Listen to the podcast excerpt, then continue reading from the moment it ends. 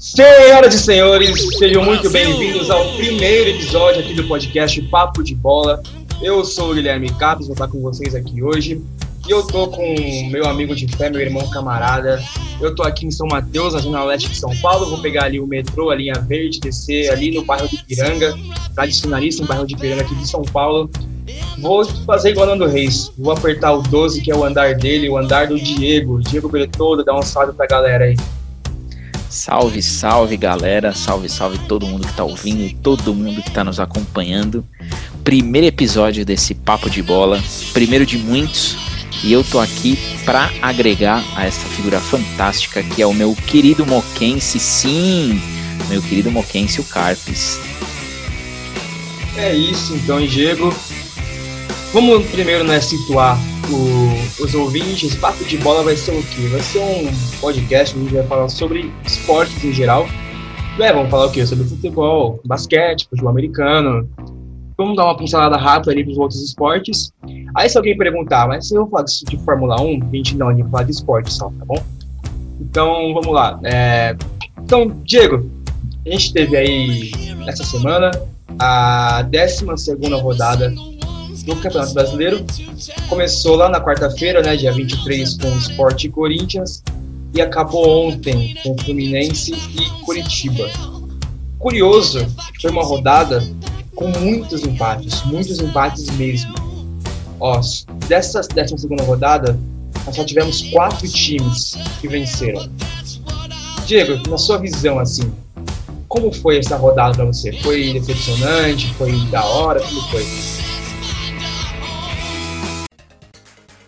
Bom, primeiro que a gente precisa abordar, e isso é necessário, o nível técnico do nosso futebol. É, o nível do futebol brasileiro, ele rodada a rodada, parece que ele está olhando para baixo e pensa que está olhando para cima. É, uma rodada, ela não foi ruim, mas ela mostra como o nosso campeonato está equilibrado, como o nosso campeonato é fraco e como o nosso campeonato vai ter empate, muito por conta do estilo de jogo das equipes e do que cada campeonato, do que cada equipe busca dentro do campeonato. Então é, eu gostei da rodada, porém é, não achei nenhum futebol vistoso. Faço um adendo faço um adendo e já já vocês vão saber por que, que eu gostei da rodada.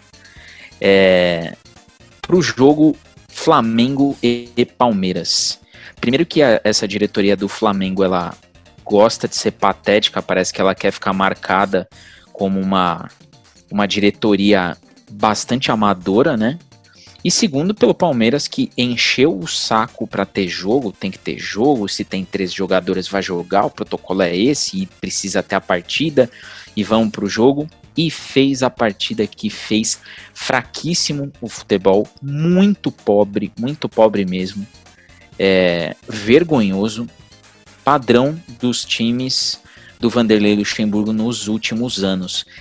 Um destaque dessa rodada, para mim, foi só a manutenção do Atlético Mineiro com o futebol impresso ali na base da velocidade, né, o estilo Sampaoli, que mostrou que não é porque ele saiu do Santos e foi para uma outra equipe, num outro universo, que ele vai abrir mão do, do estilo de jogo dele. No mais, a rodada para o nosso São Paulo foi interessante, mas só por isso mesmo, porque de resto, meu Deus, Sim, realmente. É... Queria comentar também que os times do Luxemburgo realmente, de uns tempos para cá, é sempre mais do mesmo, né? Tipo, eu acho que o maior medo de um time é, não é jogar para não para jogar para ganhar, é jogar para não perder, tá ligado? Tipo, os times do Luxemburgo têm feito isso nos últimos anos. E eu acho que o Palmeiras, cara, ele tentou forçar um WO ali para perder de 3 a 0, para ganhar de 3 a 0 no caso, né? Porque queria ter jogo de qualquer jeito. Mas, enfim, né? Você comentou que o nível do futebol brasileiro é realmente pífio, mas não só o futebol, como a arbitragem do futebol brasileiro é um negócio bem, bem questionável. E para dando uma uma pincelada rápida aqui na rodada, né, nos resultados. Na quarta-feira, abrindo a rodada, a gente teve um jogo polêmico lá na Ilha do Retiro, né, entre Sport e Corinthians. A, a estreia do Thiago Neves pelo Sport. O Sport acabou vencendo de 1 a 0, um gol de pênalti ainda no primeiro tempo, né, fez o gol de pênalti e se fechou, não jogou mais.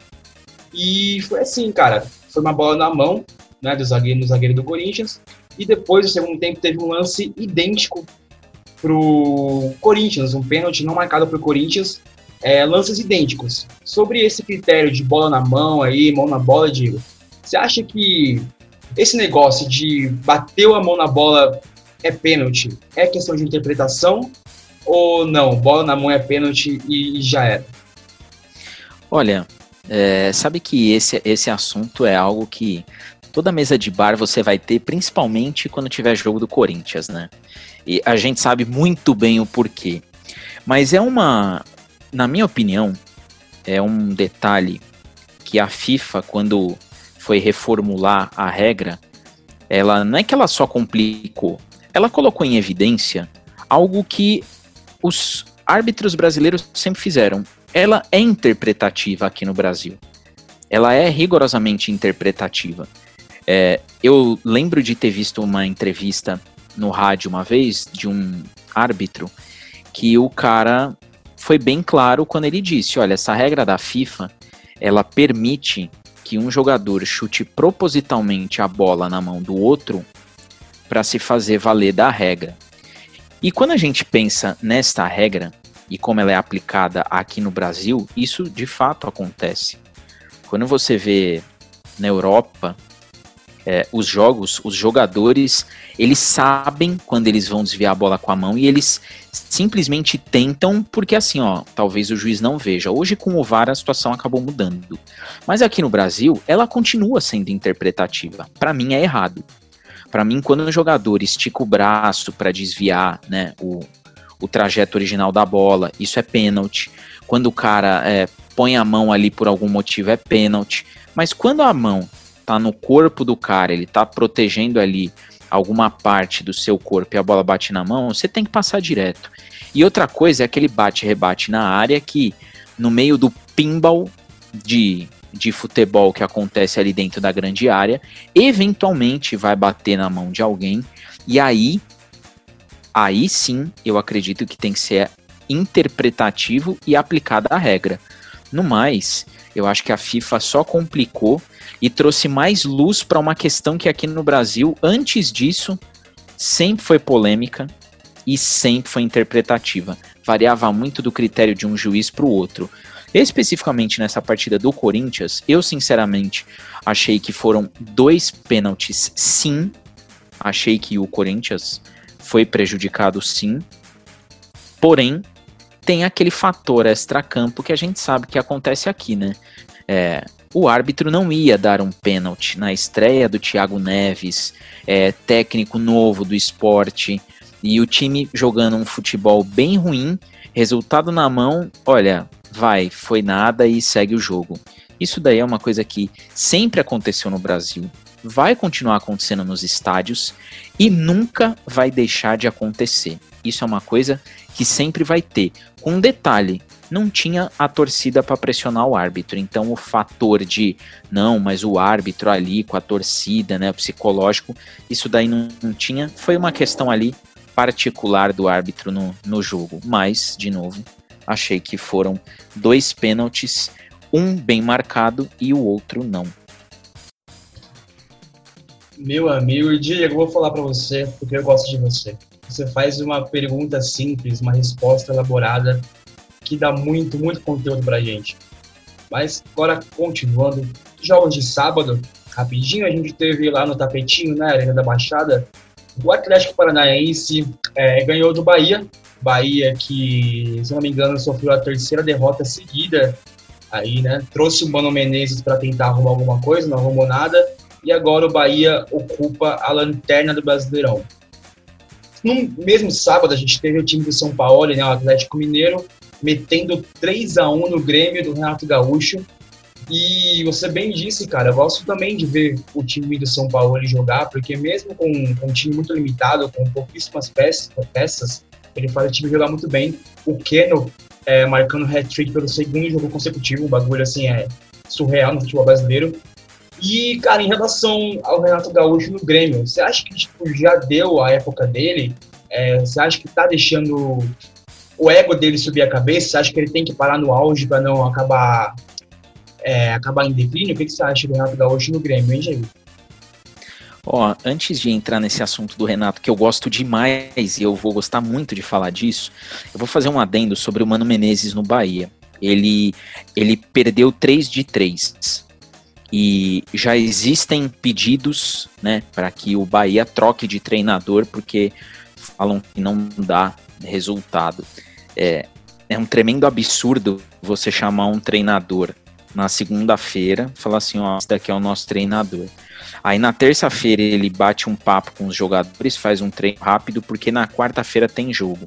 Aí ele perde. Aí ele volta de viagem na quinta-feira, na sexta aquela recuperação, no sábado aquele treino de leve, no domingo tem jogo de novo, ele perde. Aí ele dá aquela recuperada, faz mais um treino, tenta passar alguma coisa, aí ele vai jogar mais um jogo e aí ele perde o treinador em três jogos ele não teve cinco dias para treinar. Então, é, acho que é muito válido. Antes de algumas críticas a treinadores brasileiros, a gente também avaliar a qualidade do nosso calendário e o que a gente entrega para os profissionais do futebol é, em relação ao tempo, o que a gente entrega para eles que as ideias sejam desenvolvidas, para que o treino seja aplicado e para que o futebol seja jogado. Esse é o adendo que eu queria fazer aí de Mano Menezes, porque tem bastante gente que já fala, não, mano, tá ultrapassado. O Renato Gaúcho, o Renato Gaúcho, ele é um caso é, engraçado. Engraçado no seguinte sentido, quando ele foi contratado pelo Grêmio, ele estava desempregado há quase dois anos, né? Depois de sair do Rio de Janeiro, se eu não me engano, do Fluminense, ele. Do Fluminense, não, do Vasco, e ele caiu. O Vasco foi rebaixado no ano que ele foi mandado embora. E o Renato Gaúcho ele estava esquecido, ele estava esquecido. E ele foi para o Grêmio, né? Ele assumiu ali, é, engano do Roger Machado, como uma tentativa da diretoria de reaproximar um ídolo, de resgatar, né, o, o ídolo Renato Gaúcho, e também de falar para a torcida, ó, vocês queriam que mandasse o cara embora, mandamos o cara embora e chegou aqui o Renato Gaúcho. Ele chegou para uma semifinal de Copa do Brasil, ele ganhou a Copa do Brasil daquele ano, com um time que, assim, é, eu até posso pegar qualquer dia para falar desse movimento que acontece em futebol, mas ele pegou um time que a tendência era melhorar. E ninguém teve paciência com o, com o Roger Machado, mas deu tempo para o Renato Gaúcho. Ele ganhou a Copa do Brasil e isso deu fôlego para ele continuar. E ele foi para a Libertadores ele ganhou uma Libertadores, ele ganhou ali alguns estaduais, não perde do Inter. Porém, o Renato Gaúcho, ele do mesmo jeito que ele evoluiu na carreira dele, que ele era um cara muito falastrão, ele gostava de falar demais e tudo tinha uma polêmica, né?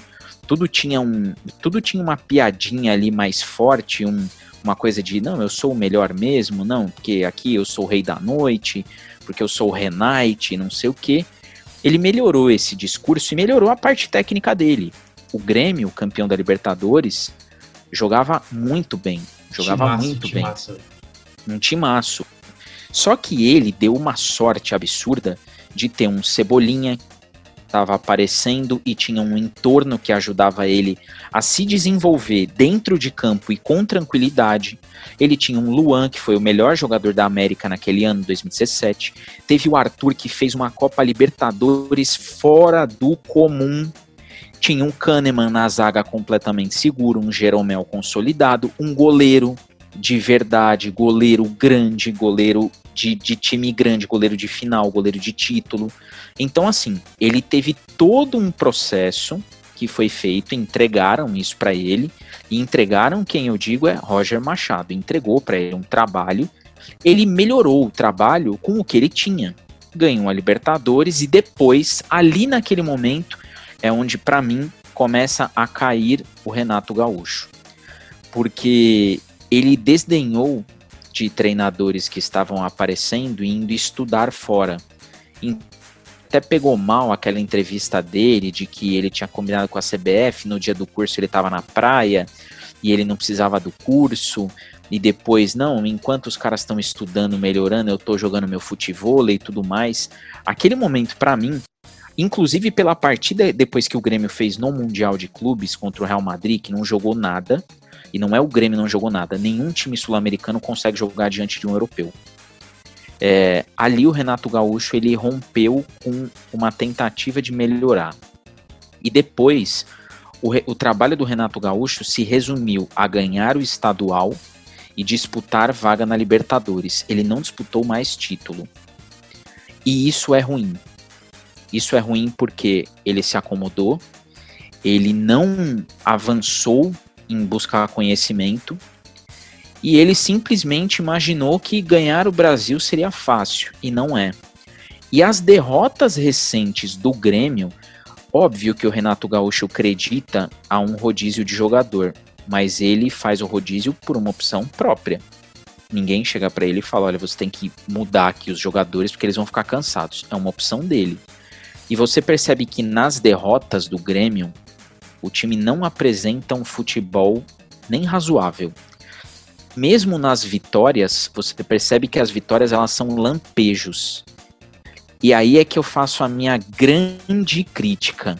Aqui no Brasil, tá na hora da gente parar de tratar é, a raça, aquela coisa de não desistir, a gente tem que parar de enxergar o lampejo como isso.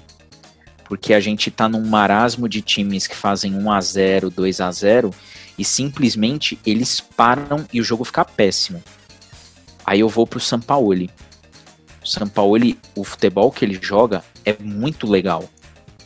E ele é um time que o Sampaoli ele tem times que jogam e que deixam jogar. E ele, assim, a base dele de, de entendimento de futebol é um futebol de intensidade, de jogadores que sabem o que tem que fazer com a bola. Então, quando você falou do Keno, né, pô, segundo jogo, hat-trick do Keno e tudo mais, o sistema do Sampaoli ajuda com que o Keno faça isso. Mas o fator principal é, a gente tem muitos times que vão enfrentar o Atlético Mineiro que deixam espaço para que o Sampaoli encaixe. E aí, assim, Renato Gaúcho chegou ao fim, chegou ao fim dele na, na história do Grêmio e tudo mais. Eu não mandaria o Renato Gaúcho embora, porém, eu já começaria a me planejar para, encerrando o contrato dele, não renovar. Porque o Renato Gaúcho ele não faz reconstrução de time, ele nunca conseguiu fazer isso no Fluminense, ele não conseguiu fazer isso no Vasco, e ele não está conseguindo, em hipótese alguma, fazer isso no Grêmio. O Grêmio precisa de jogadores jovens e de jogadores que façam uma outra leitura do futebol. Enquanto o Renato Gaúcho ele ainda dá crédito para Diegos Souzas, para Thiagos Neves, ele dá crédito para Maicons, para Jeromés. Então ele prefere jogadores nesse tipo e eu acho que o Grêmio não tem mais o que entregar para ele e ele também não tem mais o que entregar para o Grêmio. Então, encerrando o contrato dele, para por aí, a história vai ser bonita, não fica manchado com uma decisão e ele segue a vida dele num outro clube. Nossa, sim, comentário sensacional, Diego. E você chegou bem a comentar aquele time de 2017 do Grêmio, é, mesclando aí com outro comentário que você fez né, sobre o time né, do Grêmio, de ter jogadores tipo Diego Souza e tal. É, aquele time campeão da Libertadores, cara, era, era um asilo praticamente, né? Que gente tinha Michael, tinha Douglas, tinha Cícero, até mesmo o próprio Jeromel, o Diego Tardelli, gente, era, eram jogadores bem, bem assim, é, com idade avançada para o futebol, né? Mas que o Renato conseguiu fazer ele jogar assim é, de maneira quase que, que absurda, né?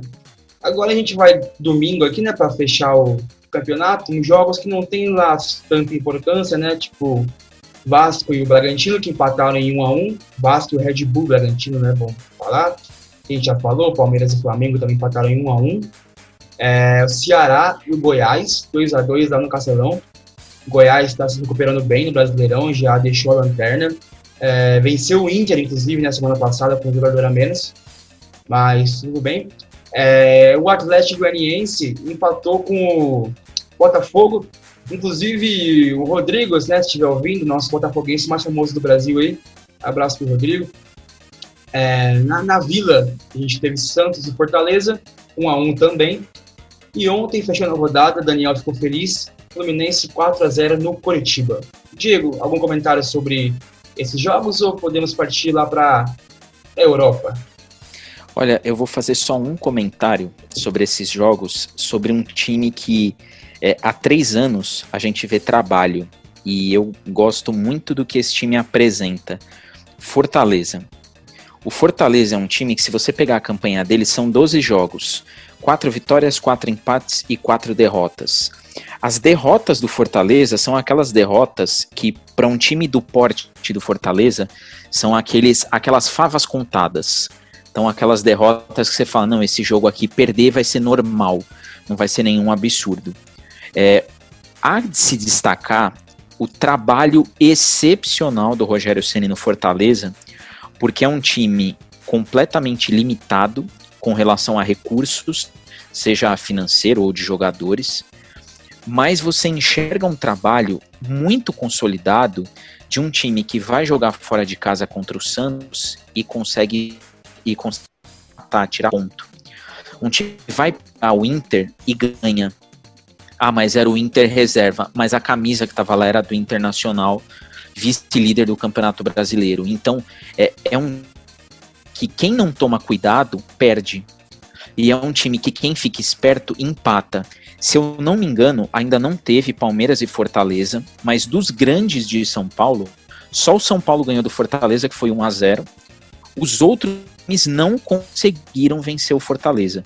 Então acho que é um time que na última temporada de rebaixamento, naquele intervalo pós Rogério Ceni, né, em que ele volta e tira o time do 18º lugar e leva o time para nono, ficando a um ponto da pré-Libertadores, e que fez um jogo esse ano com o Independiente Avedianeda excepcional.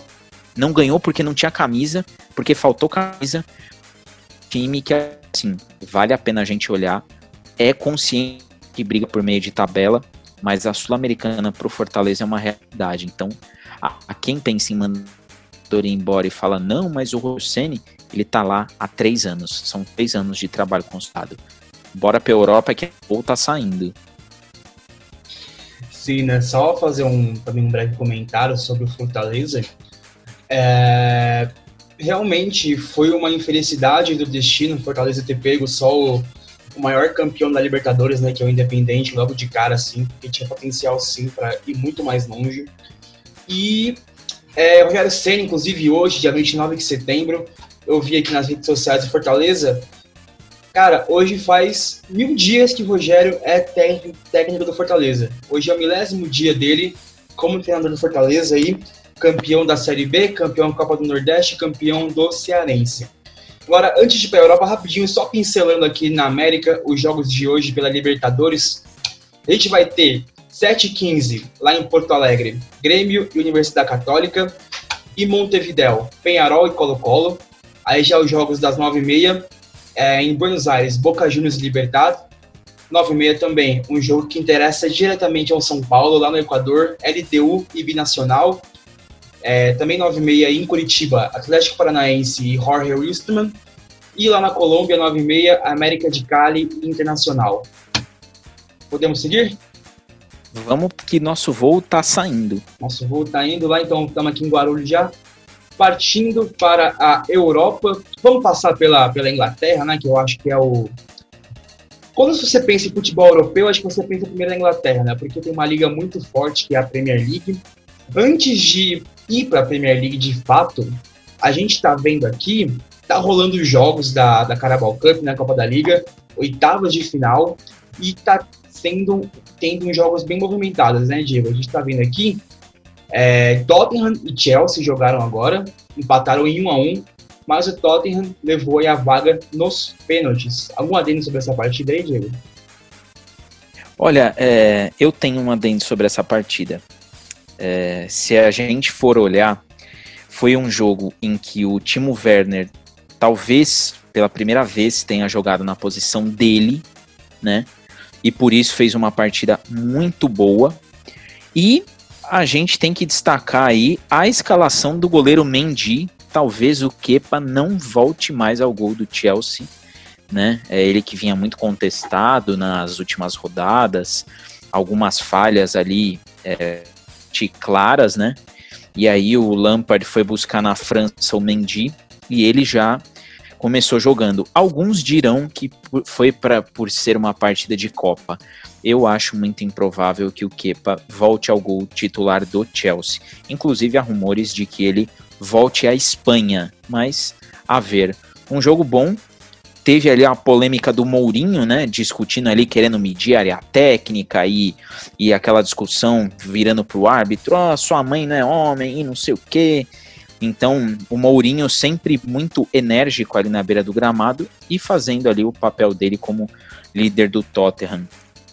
Para o Tottenham, a Carabao Cup é sempre tratada como uma realidade por N motivos. Então, um resultado que deu muito mais experiência para o querido Lampard e seus Blue Caps, literalmente, mas que quem levou muito mais a sério foi o Tottenham. Diego, eu tô vendo um negócio aqui no Twitter agora. Eu acho que é meio difícil de acreditar, mas olha o que aconteceu. Nesse jogo que a gente estava comentando, Tottenham e Chelsea, lá no Tottenham Hotspur Stadium, né, o, o, o estádio de um bilhão de libras, aconteceu o seguinte. Não sei se você chegou a perceber, mas ali aos 30 minutos, 35, o Tottenham estava com um jogador a menos. Mas por quê? Teve alguém expulso? Não. O que aconteceu? O Deer, cara, o volante, o Dyer, foi no banheiro, no meio do jogo. Ele simplesmente abandonou o campo e foi no banheiro. E o Mourinho foi buscar ele no vestiário. Eu tô vendo aqui, inclusive, no Twitter oficial do Fox Sports, um vídeo do Deer correndo pro banheiro e o Mourinho indo buscar ele. É, são, são, aquelas curiosidades que vão ficar guardadas para sempre, né? E vira, né? Dia, então é, vai ficar marcado como Dyer. Cara, eu tô vendo e... aqui o vídeo dele correndo pro banheiro é muito engraçado. Não, e eu fico imaginando a cena do Mourinho correndo atrás dele, tipo, o que, que você vai fazer aí, meu? Não, não. E o cara falando, eu preciso dar, eu preciso esvaziar aqui o tanque, porque senão não vai dar. Ele Coisas do futebol, né? No jogo, velho. No meio do jogo ele sai. Mas é coisas que acontecem. Agora, pra Premier League, a gente tá aí na terceira rodada, acabou de começar o campeonato, tá né, no comecinho ainda, a gente não tem nenhuma base de nada. Mas acho que é importante a gente, a gente ressaltar aí os jogos do Big Six, né, que é o que importa. É, vamos começar com outro jogo polêmico. Vocês acham que só aqui no Brasil tem arbitragem ruim? Imagina. A gente teve lá no, no Amex Stadium, na cidade de Brighton, a gente teve o Brighton e Manchester United. Manchester venceu por 3 a 2 uma coisa curiosa que aconteceu foi que, no último lance de jogo, o zagueiro do Manchester foi para a área, cabeceou uma bola, a bola bateu na mão do zagueiro do, do, do Brighton, só que o juiz encerrou o jogo, né? O que, que seria um empate 2 a 2 Após o juiz encerrar o jogo, ele foi na TVzinha do VAR, viu que foi pênalti e deu o pênalti, mesmo com o jogo encerrado. Bruno Fernandes bateu e fez 3x2 Manchester United. Diego, disserte.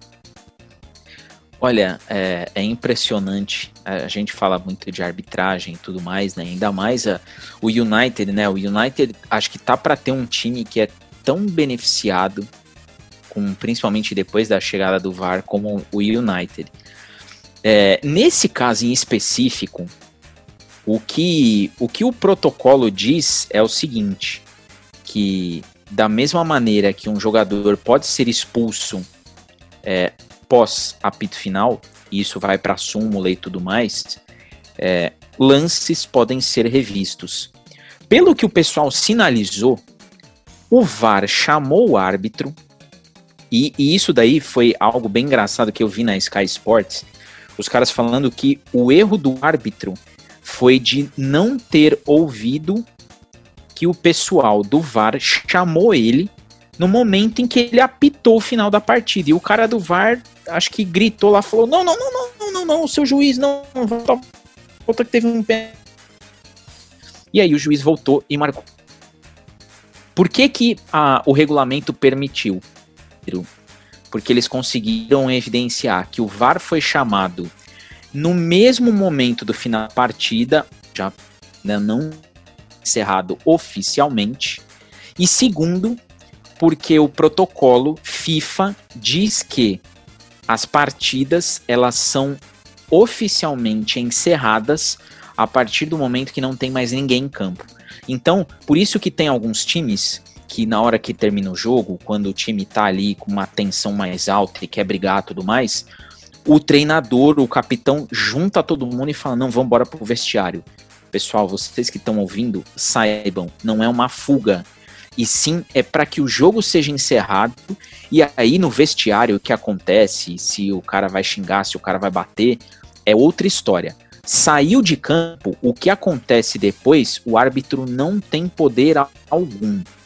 Então, por isso que até tem alguns. Isso a gente vê bastante em campeonato argentino, quando tem alguma treta e tudo mais. Por que, que os jogadores fazem amontoado e não deixam o pessoal sair? Que é para que não seja declarada a partida. É, foi tomado é, evidência desse protocolo naquele fatídico jogo da Libertadores, Palmeiras e Penharol, em que o Penharol provocou uma briga e não impediu os jogadores do Palmeiras de descer. Não é que o time do Penharol queria massacrar fisicamente o time do Palmeiras, mas eles queriam provocar uma briga para que jogadores do Palmeiras fossem expulsos, é, mesmo com o apito do árbitro. E aí, para a partida de volta, o Palmeiras teria os desfalques e o Penharol tentaria alguma coisa. Então o protocolo funciona dessa maneira. É, é bizarro? É muito bizarro. Eu, no meu entendimento, quando o juiz apita, acabou o jogo, independente do cara estar tá dentro de campo ou não. Porém, a nossa querida FIFA, bastante organizada, gosta de confundir todo mundo. Não basta a, o regulamento de como funciona o impedimento. Ela precisa se meter em outras coisas também e faz isso com muita honra e com muita vontade. Cara, estou impressionado. Realmente, eu não sabia dessa, dessa parte de que o jogo só oficialmente encerrado quando o último cara sai de campo. É, eu realmente acreditava que estavam roubando pro Manchester, porque isso já, isso já seria coisa normal. Mas tudo bem, Manchester ainda tá lá embaixo na tabela, tá em 14 primeira vitória, né? Do, do Manchester na Premier League. É, continuando aqui, a gente vai para um jogo do Chelsea, Chelsea West Bromwich, é, que já não teve o Kepa no gol, né? Quem jogou esse jogo foi o Cabaleiro, o terceiro goleiro agora do Chelsea. Chelsea empatou 3 a 3 é, estreia do Thiago Silva, que fez uma cagadinha ali. Lembrou bastante aquele escorregão do Gerrard contra o mesmo Chelsea lá em 2014, mas isso a gente deixa em off que machuca ainda. Exatamente. É, então, o West Bromwich estava ganhando por 3 a 0 e o Chelsea foi buscar lá o empate com o gol do Tammy Abraham aos 44 do segundo tempo. Você chegou a ver esse jogo, Diego? Porque eu não vi, não sei o que comentar, só vi a falha do Thiago Silva, só isso que eu vi.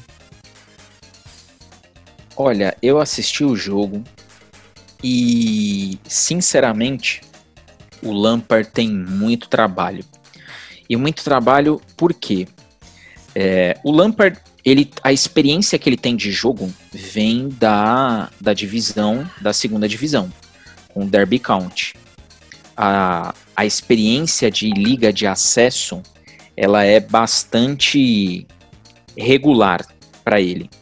Ele chegou nos playoffs, ele teve ali a sua é, a sua mini experiência e enxergou uma championship, entendeu um pouco mais de escalação, ele saiu daquela vida de jogador para entrar na vida de treinador. E assim, não dá pra gente falar que ah, ele chegou no Chelsea com experiência. Ele não chegou no Chelsea com experiência, ele tá pegando experiência agora. Na última temporada, ele já fez uma temporada surpreendente, porque ele conseguiu ficar na zona Champions League, mesmo com jogos bastante ruins. E em que pese toda aquela situação de fair play ali financeiro envolvendo o Chelsea, de não poder contratar, de ter ali as suas restrições de transferência, o Lampard conseguiu entregar um trabalho minimamente aceitável. Nessa temporada é diferente, porque ele foi turbinado com dinheiro, com os jogadores que ele pediu, porém a gente não consegue enxergar ainda uma cara desse Chelsea. E por que, que isso é preocupante? Porque o Chelsea está numa Liga dos Campeões. o Chelsea já vem de um confronto de Liga dos Campeões contra o Bayern de Munique, que foi um verdadeiro desastre. Né? Foi uma verdadeira jantada do Hans Flick em cima do time do Lampard. E o jogo contra o West Bromwich, o Chelsea completamente descompassado, completamente descompassado. É, eu acredito que o Lampard colocou o Thiago Silva para estrear contra o West Bromwich por subestimar o adversário, por imaginar que não, o West Bromwich não vai ter um ímpeto de sair para o jogo contra o Chelsea. E a hora que ele se deu conta, estava 2 a 0 ele estava perdendo o jogo. E, e se você preço da partida, é, o Chelsea ele começou irregularidade a hora que o West Brom cansou. O West Brom foi time Coca-Cola. É, teve gás ali até fazer o, seus gols e depois não conseguiu mais jogar. E foi aí que o Chelsea conseguiu impor o seu ritmo, conseguiu mostrar é, um pouco do trabalho dos jogadores e não do Lampard. É, isso é preocupante por quê? Porque a Premier League ela te cobra, né? Uma liga pesada, uma liga forte. Então, é, essa perda de físico, o Chelsea não vai encontrar contra um United, não vai encontrar diante de um City.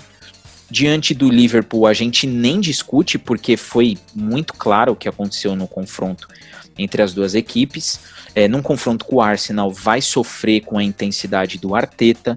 Então, assim, é preocupante o que o Chelsea sofreu, principalmente no primeiro tempo, é, e olhar e falar, não, mas o time foi buscar o resultado, mas ele foi buscar o resultado nas circunstâncias do West dar uma baixada de, de ritmo ali considerável. E aí, é óbvio que a qualidade técnica dos jogadores do Chelsea vão sim sobressair-se diante dos jogadores do West Bromwich.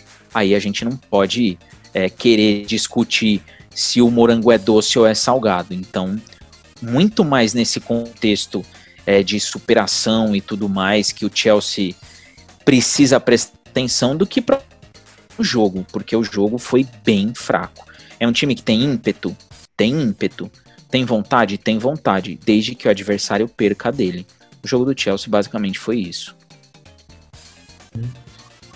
Sim, sim, comentário mais uma vez sensacional. E continuando aqui no domingo, a gente teve um jogo bastante interessante. Não é do Big Six, tá? São dois times longe do Big Six, que foi Sheffield United e Leeds. O Leeds venceu por 1 a 0, um gol ali do no final do jogo já aos 43 minutos. O Leeds é um time que a gente sempre disse que tinha que ficar de olho, porque é muito interessante ver o time do Bielsa jogar.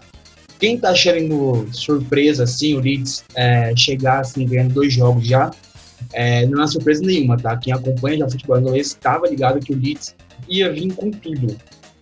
Aí domingo a gente também teve Tottenham empatando com o Newcastle em 1 a 1 é, Um pênalti também é polêmico, né? Que foi aos 95, né? Aos 50 minutos do segundo tempo, que deu a vitória, a, perdão, que deu o empate ao Newcastle no último minuto de jogo.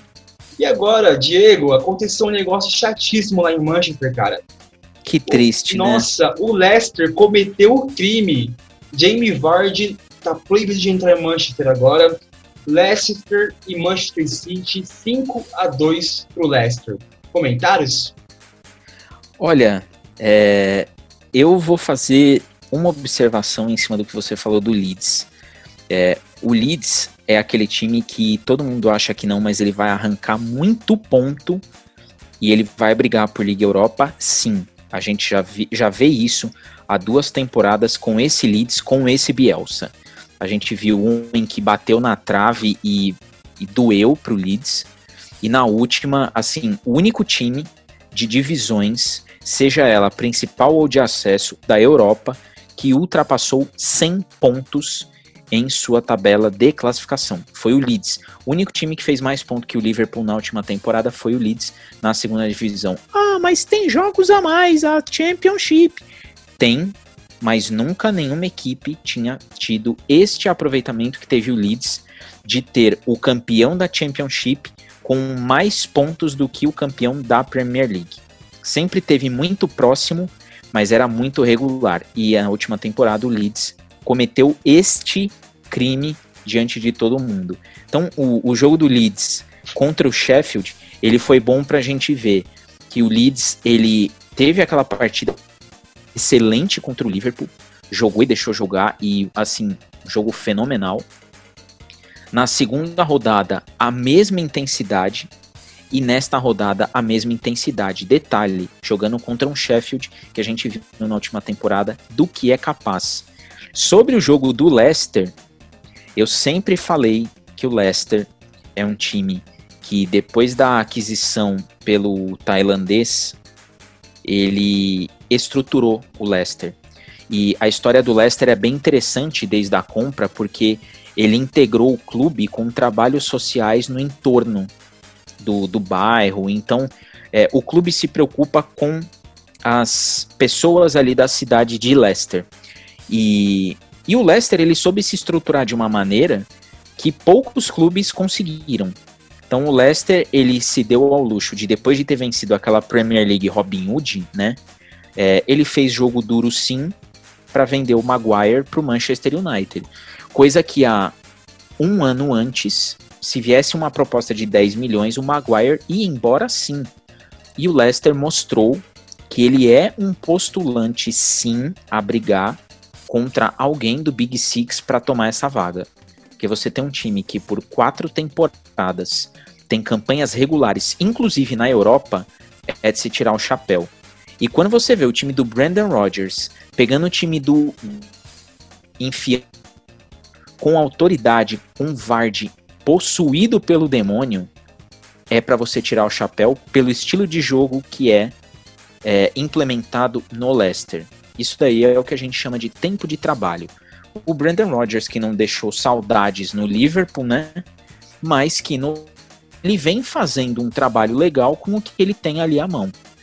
Nesse jogo especificamente, eu pontuo bastante e pontuo demais a atuação do Johnny Evans na zaga do, do Leicester. O Schmeichel, a gente nem precisa mais falar, goleiro muito seguro. E assim, no meio-campo um monte e o Vardy lá na frente sem pensar. É um cara que faz três gols num time do Guardiola. Você tem que olhar para o time e falar como que conseguiu levar a bola até o Vardy jogando contra o Guardiola e como que um cara desse consegue vazar a zaga de um time do Guardiola três vezes. Então é para se tirar o chapéu sim. Um jogo muito consciente do Leicester, um sistema de jogo bastante consolidado e assim, com peças que se você vai ao mercado para comprar, não custam 30 milhões de euros, mas que nesse time, encaixado nessa equipe, quem quiser comprar, quem quiser chegar com bala, tem que vir com muita bala, senão não vai levar. Jogaço de bola, mostrando cada vez mais que o Guardiola pode gastar o que for. Ele está sim perdendo a mão do que é um time inglês na Premier League. Sim, concordo com tudo que você disse, Diego. E agora um comentário completamente aleatório. Você falou do Brandon Rodgers agora. Eu lembrei que domingo de manhã, cara, eu tava assistindo o chinesão lá no Fox Sports. Guangzhou Evergrande contra um time que eu não sei falar o nome. E, cara, sabe quem tava aqui no Guangzhou? Quem? Cara, Rafa Benítez. Nossa. Essa foi a minha reação quando eu vi ele. O cara tá lá na China, velho. Então você vê como. Enfim, né? Rafa Benítez é um nome que eu não gosto de citar, assim, realmente. A única coisa que ele fez de bom pelo Liverpool foi aquela Champions League e nada mais. É, seguindo agora, Diego, é, quer passar por aqueles campeonatos que ninguém liga, tipo espanhol e italiano? Todo mundo sabe, né? Barcelona ganhou, Real Madrid ganhou, Juventus ganhou, Milan ganhou. Na verdade, a Juventus empatou Juventus com a Roma 2x2. Nossa, verdade, não vi. Empatou com a Roma 2x2. Dois gols. Eu só vou fazer um comentário rápido sobre esse jogo Juventus e Roma. É, a Roma perdeu o seu garoto de ouro, né, por lesão, vai demorar aí para voltar, mas conseguiu fazer um jogo de gente grande diante de uma Juventus que não vem bem desde a temporada passada. Ah, mas a Juventus ganhou o italiano. ganhou e vai ganhar esse ano de novo. E a novidade, cadê? Provavelmente porque não tem adversário. Sim. Mas há de se ressaltar é, o Cristiano Ronaldo, como esse cara é um cara predestinado. Independente do clube que ele vai jogar, ele mantém a absurda média dele de rendimento. Você contratar o Cristiano Ronaldo, você está contratando gols efetivos, porque o empate foi em 2 a 2 onde a Roma jogou muito mais bola, mas não conseguiu parar o glorioso robozão português. Então é só esse detalhe que um cara com os seus 34 anos mantém uma média absurda, absurda há mais de 10 anos de carreira. Hum, então, essa, essa era aí, Messi, Cristiano Ronaldo, é realmente uma coisa que a gente vai se sentir orgulhoso de falar que a gente viveu, né? Porque realmente é coisa de outro mundo. Esse, esse se a gente parar para olhar, é, muita gente força né, alguns jogadores a entrar numa, na mesma prateleira de Cristiano Ronaldo e Messi, mas Cristiano Ronaldo e Messi eles estão numa prateleira que qualquer grande jogador, qualquer excelente jogador dessa era não vai nem chegar perto. Sim. A gente tem o Lewandowski, que é um monstro ali na frente. A gente teve o Modric, que foi melhor da Copa do Mundo e depois ganhou o melhor do mundo. A gente tem vários jogadores que, entre aspas, atrapalham a rivalidade entre os dois. Mas nenhum consegue chegar perto desses dois ao ponto de brigar míseros dois anos seguidos para atrapalhar a rivalidade deles. Não tem. Daqui a pouco vai fazer 20 anos que a gente fala somente de Cristiano Ronaldo e Messi. Ah, mas eles não ganharam a Copa do Mundo. Não ganharam, não vão ganhar pelos seus países, não vão ganhar. Mas eles são figuras proeminentes no esporte. São atletas que já são considerados gênios, mitos e lendas vivas não teremos mais uma rivalidade como essa nos próximos 10 anos. Sim, exatamente. Cara, você fazendo essa voz aí de, de hater, eu não sei, tipo, o pessoal mais velho acho que vai lembrar, não sei se você lembra, do Marcelinho, sabe? Contando contos eróticos. Cara, é igualzinho essa voz. Mas, mas assim, só fazendo um comentário sobre o saudoso italianão, cara, eu vou parecer aquele Zé pai agora, mas eu gostava de ver o italiano quando passava na rede TV, quando a Juventus ganhava todo ano ainda, sabe? Tipo, quando o Milan ainda era respeitado, tudo isso, essa época boa que, que não volta. E para meio que encerrar o futebol por hoje, é só uma indignação que eu queria deixar claro aqui, que eu vi esses dias um post é, colocando David Beckham como lenda do futebol, tá? É, então, só esse desabafo que eu queria compartilhar com vocês mesmo. Meu Deus. Essa é a narração. Bom, agora seguindo, continuando no futebol, mas futebol da outra bola, a bola oval. A gente vai lá para a terra do tio Trump, para os Estados Unidos, falar de NFL, Diego. A famosa NFL. É, começou a semana 3, né? Uma temporada aí cheia de loucuras, essa free agency maravilhosa. Tom Brady saindo do Patriots, é, não sei quem, para não sei o que, cheia de lesão. Cara, essa semana 3 da NFL foi a semana com mais lesões que eu já vi nesses meus seis anos que eu acompanho a NFL. É, começando no Thursday Night Football da quinta-feira, que foi. Olha, eu não sei nem o que falar sobre esse Thursday Night Football, que foi Jaguars e Dolphins. Dolphins ganhou por 31 a 13. É, primeira vitória do time de Miami aí nessa temporada. E é mais um candidato para ser lanterna da divisão do Patriots, né? Que é aí a, AFC West. É, eu queria deixar um comentário pro, pro Ryan Fitzpatrick. É um quarterback que eu admiro bastante, embora ele não seja o cara mais habilidoso do mundo, mas ele parece ser um cara bastante gente boa e eu desejo sucesso para ele mesmo, ele jogando no time rival. É, agora, não, jogos de domingo, que todo domingo é praticamente o dia inteiro de jogo. A gente teve o Giants, cara, New York Giants, perdendo por praticamente practice squad do 49ers. O 49ers jogou com um time praticamente todo machucado. É, o 49ers massacrou o Giants por 36 a 9. É, Diego, nós como torcedores ilustres do Patriots, é gostoso ver o Giants se foder assim, não é? É muito bom. É lindo, é lindo. E eu, eu faço um adendo que o Giants já vai, nós já vamos para a terceira temporada de um Giants que não se acerta, não se acerta no draft. O Giants está entrando na terceira temporada em que ele não consegue montar um time minimamente competitivo. Não consegue.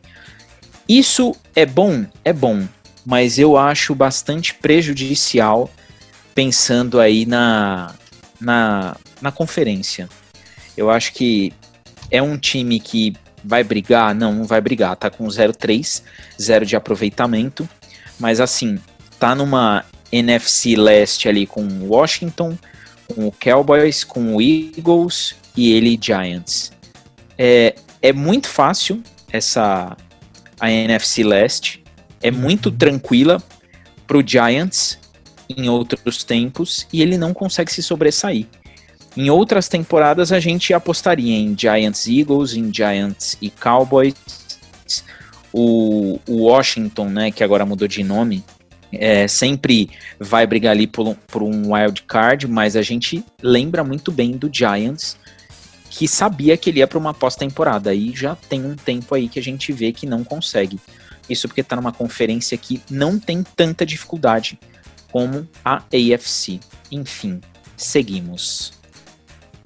Uhum, exatamente. E eu queria também comentar sobre o QB deles, Daniel Jones, né, que mostrou que aprendeu muito bem com o antecessor dele, né, o Eli Manning, que lançou interceptação até umas horas. É, continuando no domingo, a gente teve também é, o jogo entre. Peraí, que minha internet tem uma travadinha de leve. Obrigado, Tim. A gente teve na semana 3 também o jogo entre Philadelphia Eagles e Cincinnati Bengals. O Bengals, ano passado, né, que acabou com a pior campanha da NFL, e acabou draftando o quarterback da LSU, né, o Joe Burrow, empatou 23 a 23 com o Philadelphia Eagles. É, empate, assim, não é uma coisa muito rara, não é uma, é uma coisa muito rara de se ver na, na NFL, né, principalmente porque, por causa do overtime, mas é isso, 23 a 23. E a gente vai para o jogo das duas horas, onde o ex-campeão da NFL enfrentou a marca de boné mais famosa do Brasil. É, o Patriots ganhou de 36 a 20 do Las Vegas Raiders, com Cam Newton em um jogo mais uma vez sensacional. O Rex Burkhead correndo para três touchdowns. E Diego, sua impressão do Patriots até agora? A gente ganhou na semana 1 do Dolphins, né, de lei, a gente perdeu na semana 2 pro Seahawks, mas jogando muito bem. É, perdeu por detalhe. E agora a gente ganhou aí da marca de boné.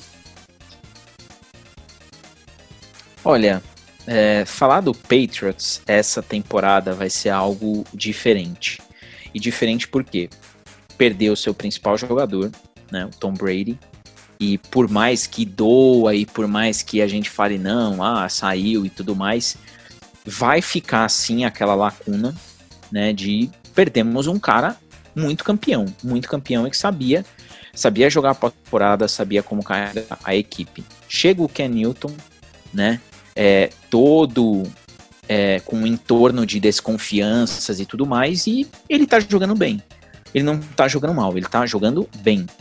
Porém, é um bem que, assim, a gente tem que ver que a linha de ataque do New England, ela é boa mas a gente ainda tem problema na secundária. A gente ainda tem problema na defesa. A gente tem um ataque com o Sonny Mitchell, com o Rex Burkhead, com o J.J. Taylor, é, o Zuber, o Harry e o Julian Edelman. Julian Edelman, para mim, é o jogador mais irregular desse New England, porque ele perdeu o arco dele. É, ele era a flecha de um time, tinha um arco muito preciso. E eu acho que o Patriots é, tá se desvinculando daquelas jogadas em que o o Julian Edelman aparecia ali do nada para entregar um monte de TD pra gente. Então é é um time que não dá pra gente cravar que vai para playoffs. Eu acho que o New England é um time que vai brigar, mas assim, tem um Bills que já veio de uma temporada anterior boa, para os padrões de Bills e por tudo que já tem acontecido com o, o Buffalo. Mas assim, tá na AFC Leste, Bills, Patriots, Dolphins e Jets. Também é uma chave fácil, mas a gente tem o Bills mais consolidado do que a gente. Vai ter aí confronto direto. E eu, sinceramente, Confio no Pates? Não, não confio no Pates. Pelo fato da secundária. Eu acho que a gente tá dando muito mole. A gente tá cedendo algumas jardas desnecessárias. E a leitura da defesa com relação ao adversário piorou em relação à última temporada. E olha que a gente lembra, infelizmente, o que aconteceu. A gente foi pro Wild e o como a gente chegou no Wild Card. É, acho que o Patriots tende a melhorar. Precisa sim desses ajustes. Para nossa linha de defesa, a gente tem o Jackson, tem o Jones, tem o Adrian Phillips, tem o Bentley, o Wisey Jr., o Terence Brooks que para mim é um esse ano que ainda não entrou no ritmo. O Calhoun, o Winowich, o Adam Butler, que também precisa voltar pela forma que a gente está acostumado. John Simon, a mesma coisa. Então, assim, tem muito jogador aí que precisa é, voltar àquela forma que a gente espera, até para dar o, o reforço né, de que o Ken Newton chegou não só com jardas aéreas, mas também com jardas corridas. Então, se esse entorno não, não der o necessário, o Ken é ponto que a gente vai fazer e ponto que a gente vai fazer. Uhum, sim, eu concordo muito com você nessa questão, na questão da secundária do Patriots. É uma coisa que a gente tem que prestar muita atenção. Lembrando que a gente tem o Stephen Gilmore, que foi nada menos que o Defensive Player of the Year, né, na temporada passada, mas que Exatamente. até agora ele não engrenou, não conseguiu fazer jogos bons. A gente tem os irmãos McCoy lá, o Jason e o Devin, que também não estão legais.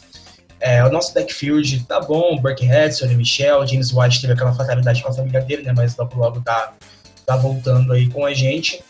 É, para mim, o destaque positivo dessa defesa é o Inovich. O Inovich está jogando muito, está forçando fumble, está dando sec. E isso é o que importa. É, agora eu vou falando os outros resultados aqui rapidinho, aí depois eu vou dar uma pausa no jogo que eu, que eu queria comentar. Aí, se você quiser fazer algum adendo em outro jogo, você dá um ok, beleza? Fechadíssimo.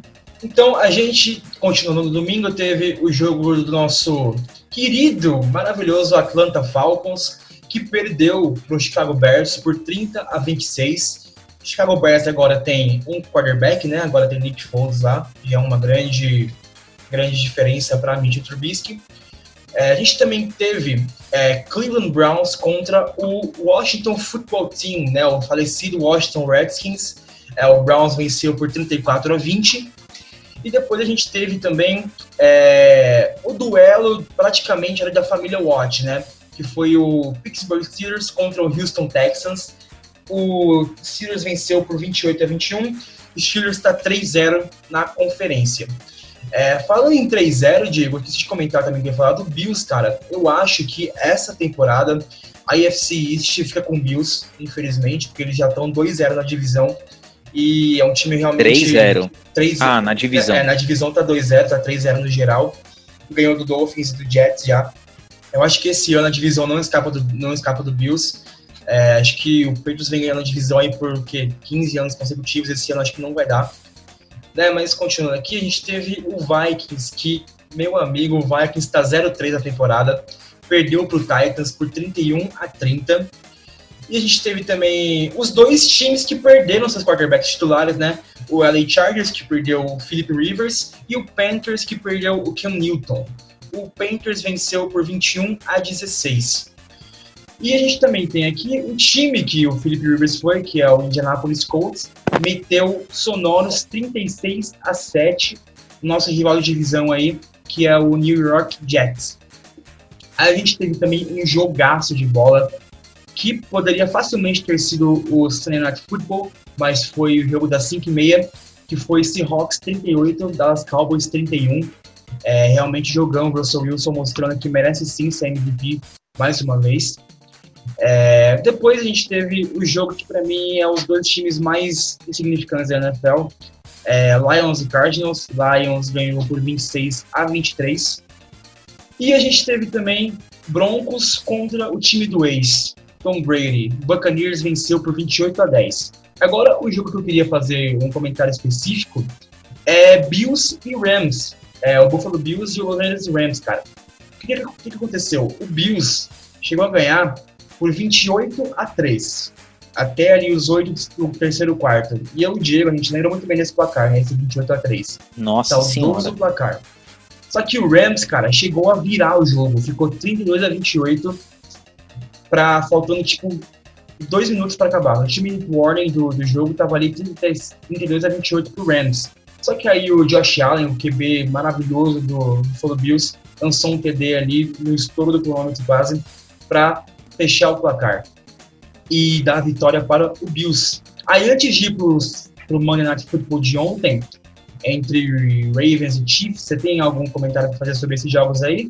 Ou vamos, eu, vai Corinthians? Eu, um especial que para mim foi um jogão, jogão, jogão, jogão. Para mim, facilmente o jogo da rodada. Green Bay Packers e New Orleans Saints. Que vitória do que Packers. Eu esqueci de comentar, exatamente. Que eu tava desesperado, eu falei, ele vai falar do meu jogo, ele vai falar do meu. Ele não fala do meu jogo. É que eu tava pensando na piada, eu esqueci, eu ia falar que foi o, o, o idoso bom. Aaron Rodgers e, e Drew Brees. e Drew Brees.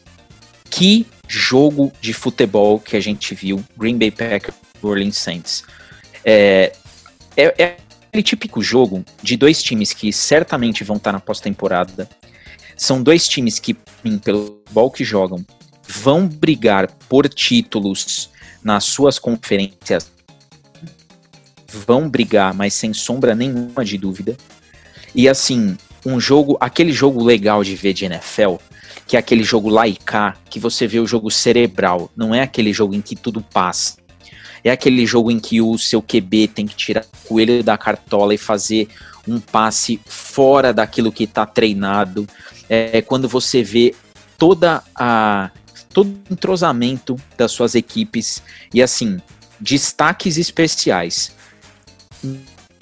Não precisa. Drew Brees e Aaron Rodgers, a gente não precisa mais falar desses dois. Não, não se tem o que falar. O Camara, que jogador que é Alvin Camara. Que homem.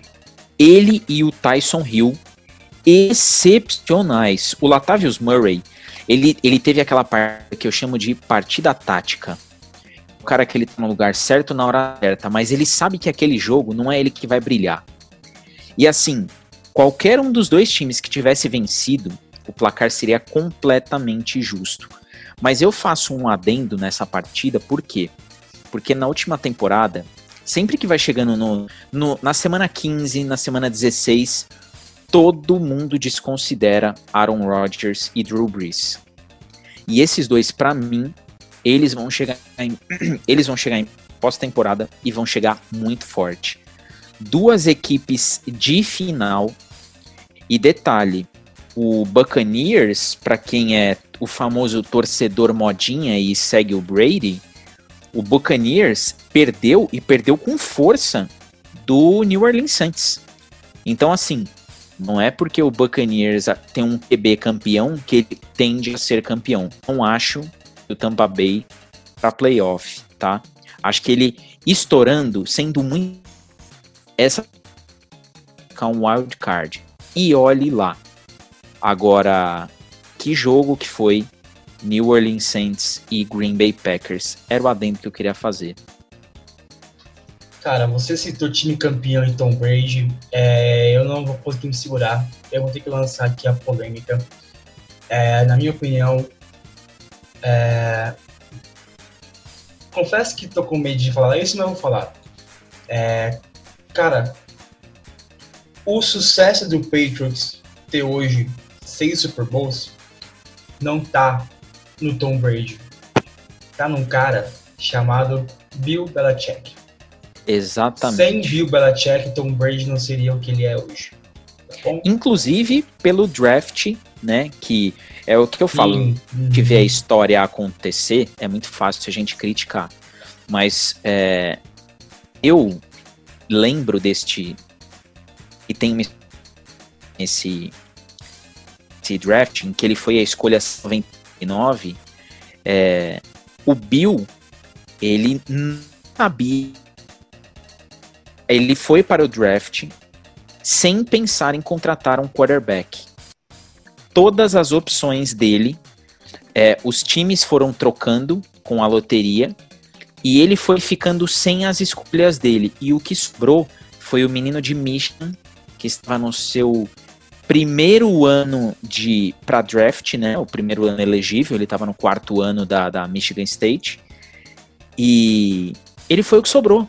Ele rigorosamente foi a última bolacha do pacote. Ele foi o que sobrou. E ele falou pro, pro Bellitt que eu vou justificar a sua escolha, porque o Bellitt nem ia usar ele. E ele falou: Eu vou ser a melhor contratação que você fez na sua vida. E ele falou: Só depende de você. Então, assim, é, foi muito mais pelo fato do Bill ter olhado e falado: Bom, sobrou esse QB aí, vamos buscar. Porque para um jovem de draft ser a escolha 199, é porque nem no college ele era um destaque do time. Tanto que naquele ano, em 99, a Michigan State ela não foi para o Final Four e não foi para os Bowls, que são famosos lá das finais de conferência universitária. Não foi. E ele, é, Brady, ele se colocou como elegível para o draft porque ele não ia mais ter jogo universitário.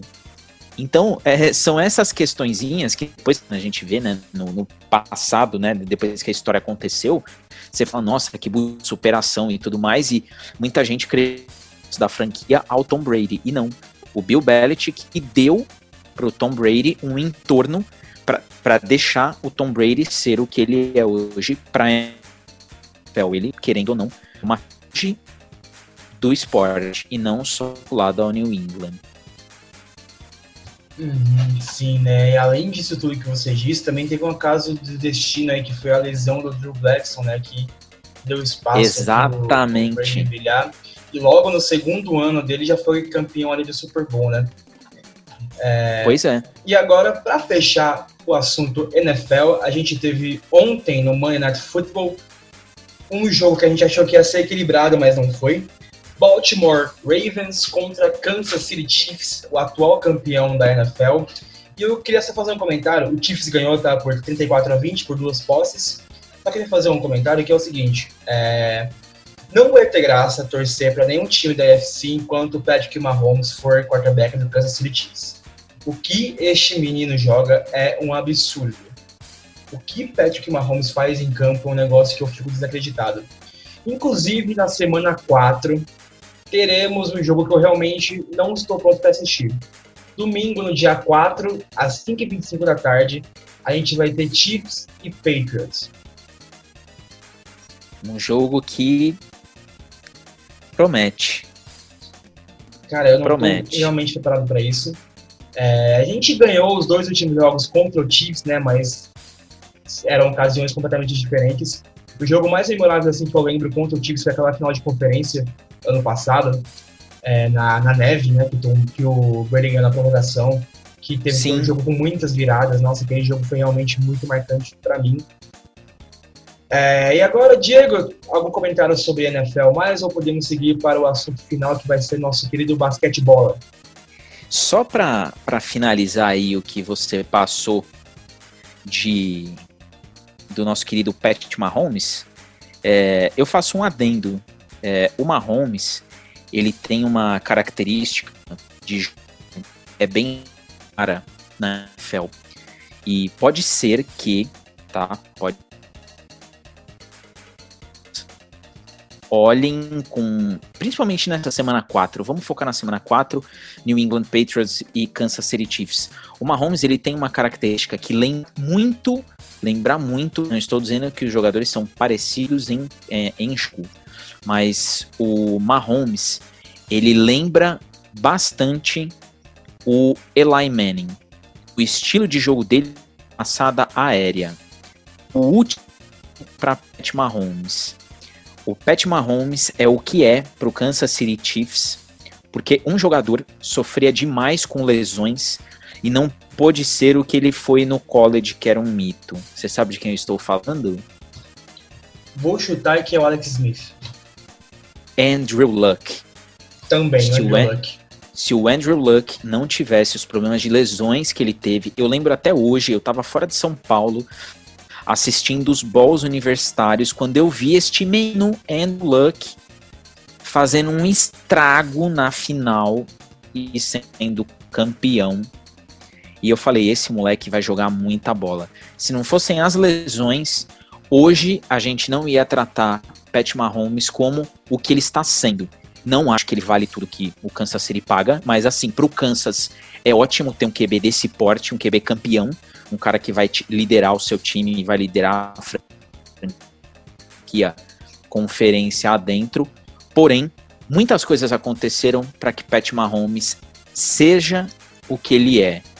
Mas acho que mais umas três, quatro temporadas a gente vai olhar e falar, putz, achou que ia ser maior e nem é tudo isso. Fecha o comentário e parcola laranja. Hum, sim, só para fechar de fato mesmo agora, é, não é só ele que faz o Chiefs, né? O Chiefs tem um conjunto muito bom. O Anthony Reid é, fez um ataque assim avassalador, tem o Travis Kelce, tem o Tark Hill, a linha do Kansas também tem, é ótima, dá muito tempo de pocket pro, pro Patrick lançar. Porque ele também não é um QB que corre, né? Ele é um QB mais de pocket, raramente ele corre. Mas é isso, só o tempo nos dirá quem foi melhor, né? Então, agora, bola. Exatamente. Então, agora, Diegão, bola laranja. Chegamos é, amanhã, quarta-feira, às 10 da noite, começa as finais da NBA. A princípio, né? É, cinco jogos. Los Angeles Lakers contra Miami Heat. É, o Lakers, que foi campeão da Conferência Oeste, batendo o Denver Nuggets na final por 4 a 1 E do outro lado, podemos dizer que a zebra, o patinho feio, né, o Miami Heat, campeão do leste, que bateu o meu Celtão da Massa por 3 a, perdão, por 4 a 2 na final do leste. LeBron James vai reencontrar o Miami Heat é, em busca do seu quarto título da NBA. Ele ganhou dois pelo Miami e um pelo Cleveland, pelo Cavaliers. É, LeBron vai vir com tudo nessa final aí. Lei do ex vai valendo basquete também. É, Diego, vamos fazer nossas apostas para essa série. Quem vai ser campeão, MVP das finais. Eu, eu vou começar para tirar esse peso de mim. É, eu realmente não queria dar esse palpite como um torcedor do Celtics, mas eu creio que o Lakers vai ganhar por 4 a 0 vai avassalar o Miami. E não tem como não ser o LeBron, é, o MVP das finais. Pode ser que o Anthony Davis ele faça, cometa um crime também, né? Seja o MVP. Mas eu acho que vai ser isso, 4 a 0 para o Miami e LeBron MVP. E você aí, Diego? Olha, é, eu tenho um palpite aí bem diferente. É, primeiro, é, ele vacilou para ele mesmo. O Celtics perdeu para ele mesmo a chance de estar tá nessa Sim, final. Isso é fato. E, e não acho, sinceramente, eu não acho que vai ser tão fácil assim a vida do Los Angeles Lakers, não. Não acho mesmo. Eu acho que o Miami Heat tem um timaço, tem um timaço. Não, não tô encontrando é, um motivo para falar assim, pô, é, o, o Lakers vai varrer o Miami. Não acho, não acho mesmo. O Jimmy Butler tá jogando demais, o Dragic tá jogando demais, o Iguodala é, jogou muito a temporada inteira e também senti um pouco de falta do, do Iguodala fazer partidas melhores para, enfim, chegar a essas finais, mas não acho que vai ser simples. Para mim, o MVP não será Papai LeBron. Talvez até seja pela, pela, sequ... pela sequência. Mas eu apostaria muito mais, muito mais, muito mais no time do Miami. Eu não vejo 4 a 0 Acho que vai dar. Acho que vai dar Miami. Acho que nós vamos chegar no jogo 7. Acho que vai dar aí um, um 4 a 3 é, de verdade. Acho que teremos uma surpresa. O time do Miami, ele é muito consolidado, né? Ele é, é uma equipe que não foi a primeira colocada na, na geral, porém é um time constante. E chegou nos playoffs, chegou muito bem. O Adebayo tá jogando bem, o Kyle Alexander tá jogando bem, o Butler tá jogando bem, o Crowder tá jogando bem, o Dragic tá jogando bem, o Haslem, quando entra, tem entrar bem, o Tyler, Solomon Hill. É, é, é um time que sabe o que fazer. Ao passo que o Lakers não tem tanto, não tem tanto dessa profundidade. É um time que vai muito mais na onda do, do LeBron James do que propriamente num conjunto. E eu acho que é aí que está a grande diferença. Acho que é aí que está a diferença das, das equipes. A gente tem o, o Lakers contar muito com a gente absoluta do LeBron James e um Miami que tem um conjunto. Vou te ser bem sincero, esse confronto da final me lembra muito, me lembra muito a final do Toronto. Me lembra demais a final do Toronto. Porque o Toronto ele tinha um time, ele tinha um time em torno. E uma coisa do Toronto que era bacana é que todo mundo via o Leonard como sendo o ponto alto. E, e era o Lowry. E o Lowry é um cara que lidera né, o time. Então eu vejo muito, muita semelhança na questão da qualidade dos elencos e também nessa questão de o que é um time e o que é o outro. A gente tinha ali Toronto contra o Golden State, um Golden State que vinha naquela febre do Stephen Curry e um time iluminado. E um Toronto que era um conjunto. Eu vejo muito isso no Miami em relação ao Lakers. Eu acho que o Lakers ele é tão iluminado, mas tão iluminado, que talvez ele não enxergue a força do conjunto do Miami Heat nessa final. Um comentário muito bom. E Diego, só pra me defender aqui, eu falei isso pra zicar o Lakers, tá? Não penso isso não. Porque se eu falar o que eu penso, eu tô com medo de ganhar ligado? Então, é isso.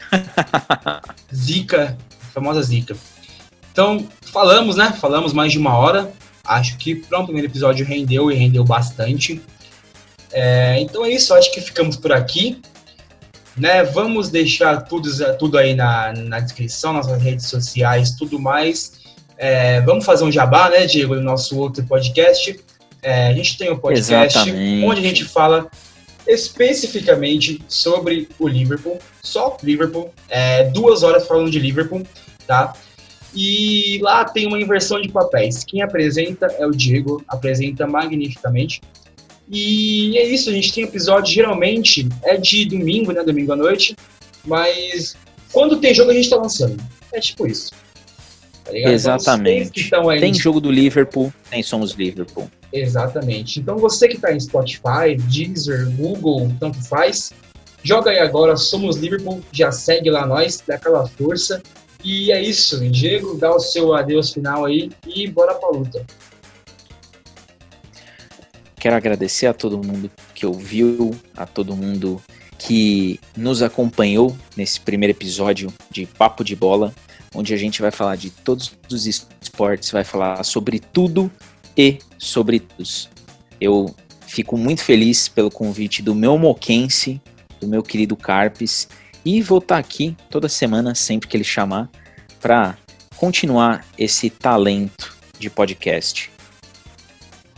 É isso então, Diego. Eu queria te chamar pelo nome de quem nasce no Ipiranga, mas eu não sei o nome de quem nasce no Ipiranga. Mas é isso. Valeu, falou. E... Ipiranguense. Ipiranguense, beleza. Diego, então, meu ipiranguense favorito. É, me despeço de vocês, falou e até a próxima.